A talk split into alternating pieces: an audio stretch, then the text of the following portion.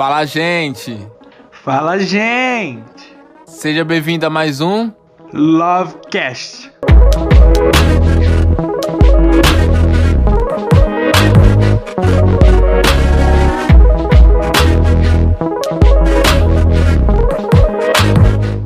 Fala, gente! Seja bem-vindo a mais um Lovecast.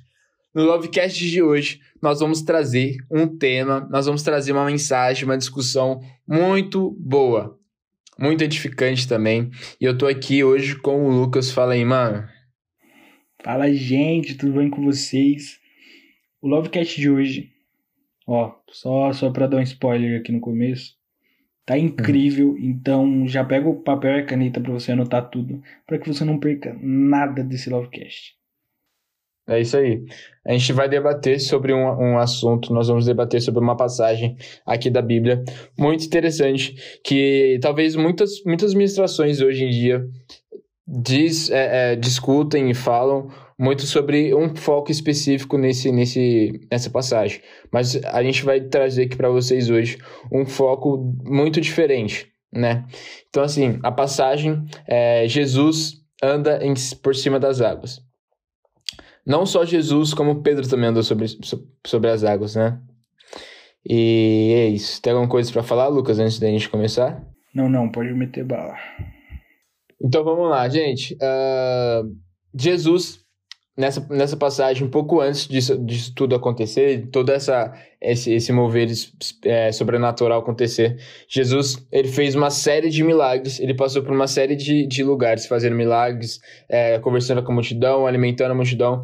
Essa essa passagem aconteceu logo depois, quando Jesus é, multiplicou os pães e, e os peixes e, e, alimentou toda aquela multidão para pregar o evangelho e tal. E isso foi logo no dia seguinte, na madrugada seguinte.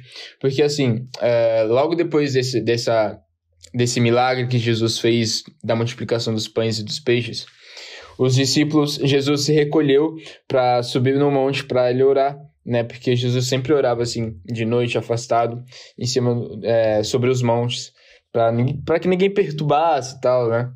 E nesse momento, todos os discípulos, eles, eles foram para o barco para eles atravessarem de um lugar para o outro.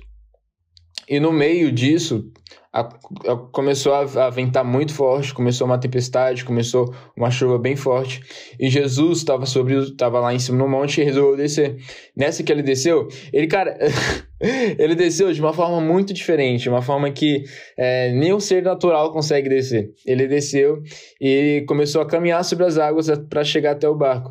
Nisso, o, o, todos os discípulos ele já estavam um pouco assustados por causa da, da tempestade, já estavam um pouco receioso, né, por causa dos ventos fortes e tal.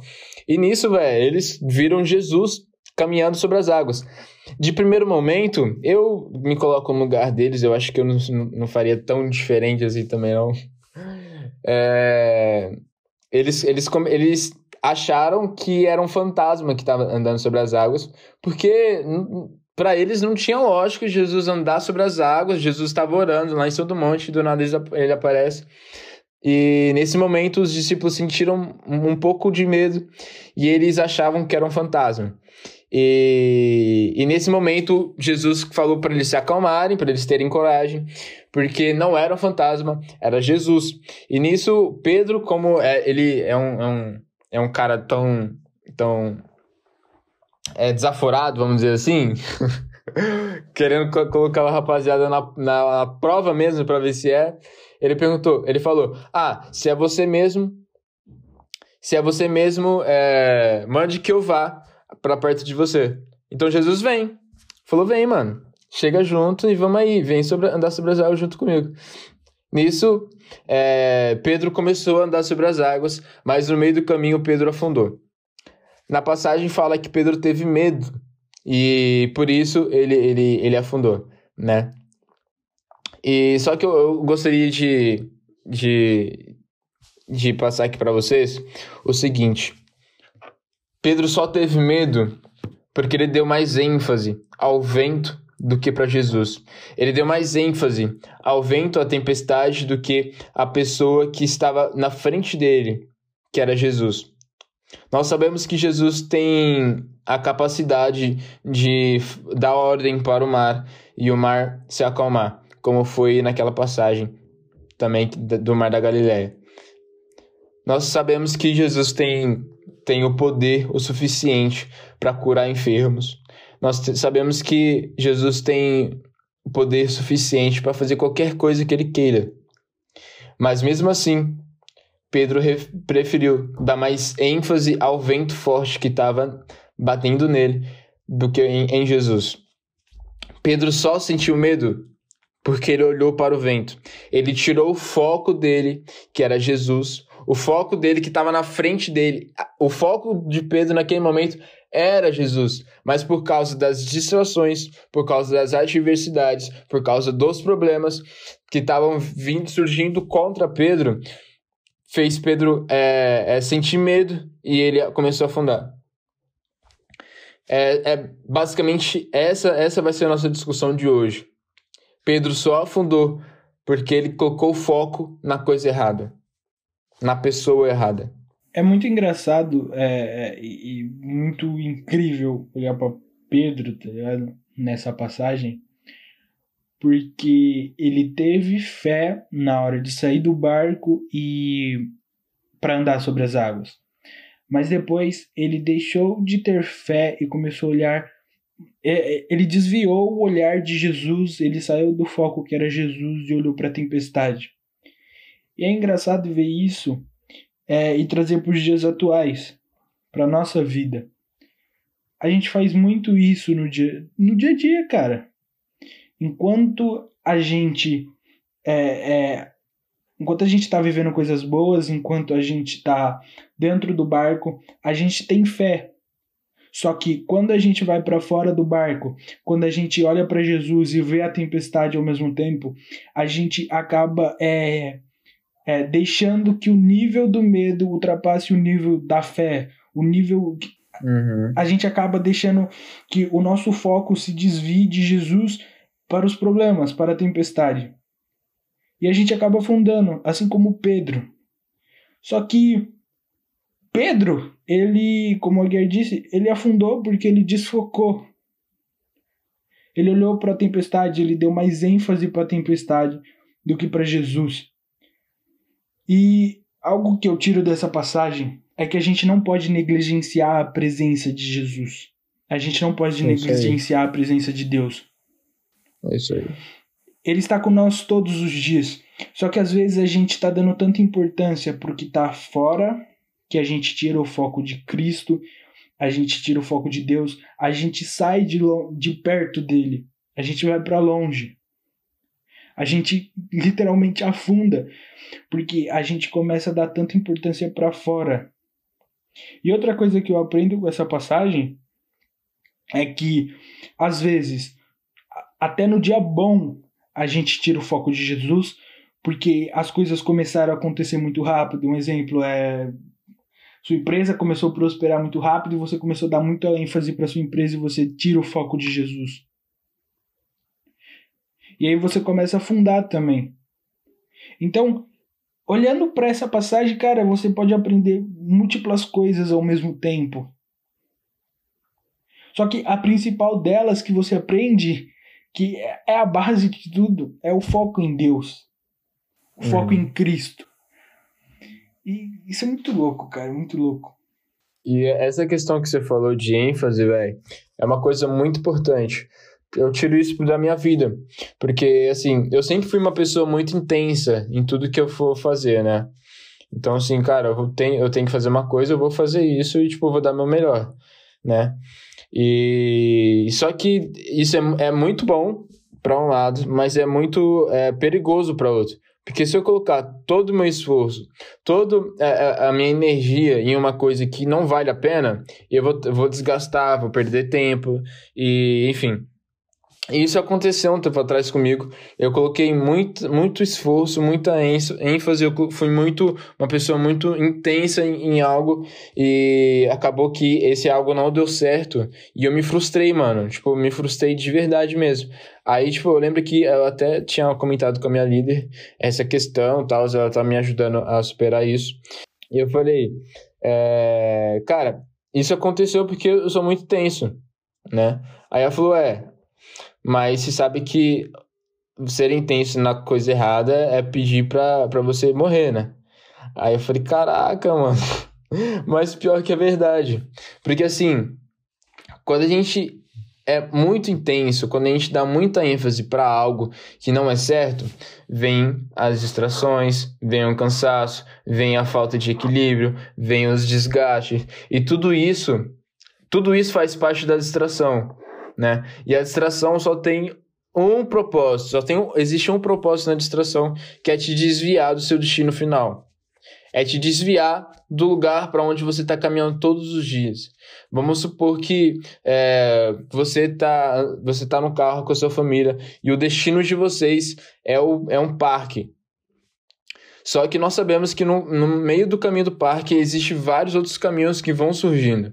Né? As distrações são exatamente esses caminhos que vão surgindo. Você tem uma rota, você tem um lugar de destino onde você quer, onde você quer chegar, mas existem outras, outros, outros, é, outras entradas, outros caminhos que aparentemente parece ser um caminho mais rápido, parece ser um atalho, mas quando você entra, você dá voltas e voltas e voltas e voltas, você anda às vezes o dobro do que você iria andar se você fosse para a rota que, de origem que você estava indo, mas por causa, é, por causa, por causa da sua falta de, de disciplina, às vezes, porque sua falta de, de, de compreensão, pelo seu imediatismo, você deixou ser levado pelas distrações, você deixou ser levado pra, pra, pelas coisas ruins, você levou, é, você deixou ser levado pelas suas emoções pela pressa e acabou que você teve que fazer um trabalho muito maior. Você, você teve um desgaste muito maior. E corre o risco também de você ter deixado tudo no meio do caminho, né? Então nós sabemos que também que é, quem deixa as paradas, no, quem deixa, é, quem para as coisas na metade nunca chega a lugar nenhum. Então, assim, gente, tome muito cuidado com as distrações. As distrações só têm um propósito, que é te, que é te desviar do seu destino final. Sim. E outra, é... a gente conquista aquilo que a gente está correndo atrás. Se você está dando muita ênfase para algo, se você se permitiu distrair e está correndo atrás de algo que não é certo, você vai conquistar aquilo. Uhum você vai acabar tendo coisas ruins na sua vida, algo que não é certo para você, tá ligado? Então, é bom é ficar de olho com as distrações, porque como o Aguiar disse, às vezes o caminho parece ser mais curto, parece ser um atalho. Mas nem sempre é. Às vezes você entra naquele caminho, dá uma volta gigantesca e para no mesmo lugar de onde você saiu. Às vezes nem chega, mano. Às vezes você para no meio do caminho. Exato. Você também desiste porque você vai lá, ah, tá muito longe. Então, é, é difícil, é, é difícil é, lidar com as distrações? É, mas é muito mais fácil você lidar com as distrações do que você ter que voltar por um caminho que você foi porque você foi errado. É, é muito mais fácil você lidar com a distração, é, não ir para caminhos que não é o seu, do que você ter que retornar, você ter que fazer tudo de novo, você ter que começar do começo, porque você se distraiu. Fora humilhação, né, velho? Porque assim, é. Às vezes, às vezes você, você, cara, é um cara que ganha muito dinheiro, muito dinheiro, muito dinheiro, mas você ganha, como o Lucas falou, da forma errada, você vai ter que descer, regredir, mas olha a humilhação que você vai ter que passar com seus pais, com, com, com seus amigos, com seus colegas, né? Sim, cara, e é muito louco ver isso, porque Pedro, voltando para Pedro, se ele não tivesse se distraído, ele não ficaria molhado, ele não estaria afundado, tá ligado? Estaria sequinho em cima da água, andando de boa, ia voltar pro barco com Jesus e já era. Tranquilo. Só que ele se distraiu. Uhum. E quando a gente se distrai, é, sabe quando tá frio e você sai na chuva e você se molha e fica mais frio ainda porque você tá molhado? É dessa mesma forma quando a gente se distrai. Já tá ruim, piora, tá uhum. ligado? então, cara, você tem que estar tá de olho. Você tem que estar tá de olho. Porque é, já aconteceu muito isso na minha vida. E a gente tá querendo algo E aí, um exemplo, você quer o um emprego. Qualquer emprego que aparecer, você vai aceitar porque você tá louco pro emprego.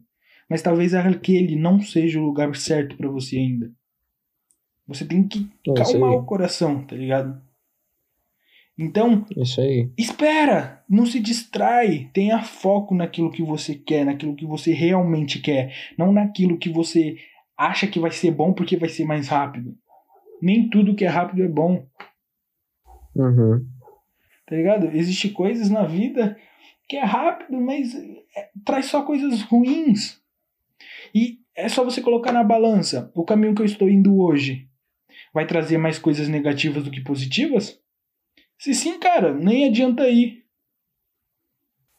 Se o caminho que você está indo hoje não te trazer apenas experiência e coisa positiva quando você chegar onde você tem que chegar, cara, não vai. Porque é o caminho errado. Só que quando eu falo experiências positivas, eu não estou falando que você não vai passar por problemas, eu não estou falando que você não vai passar por dificuldade, tá bom? Isso você vai passar independente do caminho que você for, se for um caminho é certo ou um caminho errado. Isso é inevitável.